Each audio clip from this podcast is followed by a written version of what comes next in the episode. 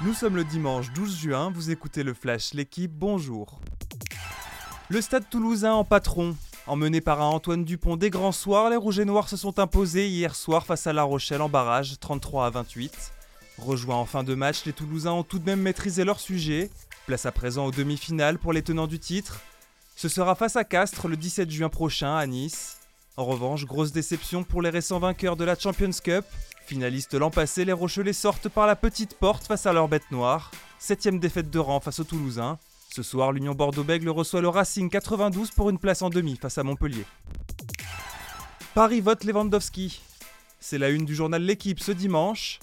Le PSG et son nouveau directeur sportif Luis Campos ont coché le nom du buteur du Bayern Munich. En fin de contrat dans un an en Allemagne, Lewandowski a déjà affirmé son désir de quitter la Bavière cet été. Mais le Bayern n'a pour l'instant pas l'intention de laisser partir sa star, ardemment courtisée par Barcelone. Surtout, une arrivée de Lewandowski devrait entraîner le départ d'un grand nom parisien, peut-être Neymar, auteur d'une saison moyenne.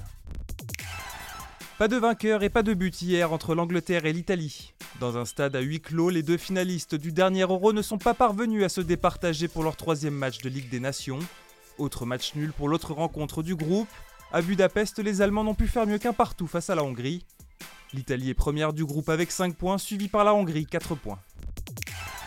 Le gros coup de Roglic au critérium du Dauphiné. Hier, le Slovène est arrivé deuxième lors de la septième et avant-dernière étape.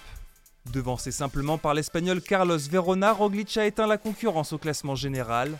Il s'empare du maillot jaune aux dépens de Wood van Aert. Aujourd'hui, la dernière étape reliera Saint-Alban-l'Ès au plateau de Solaison, en Haute-Savoie. Merci d'avoir écouté le Flash, l'équipe. Bonne journée.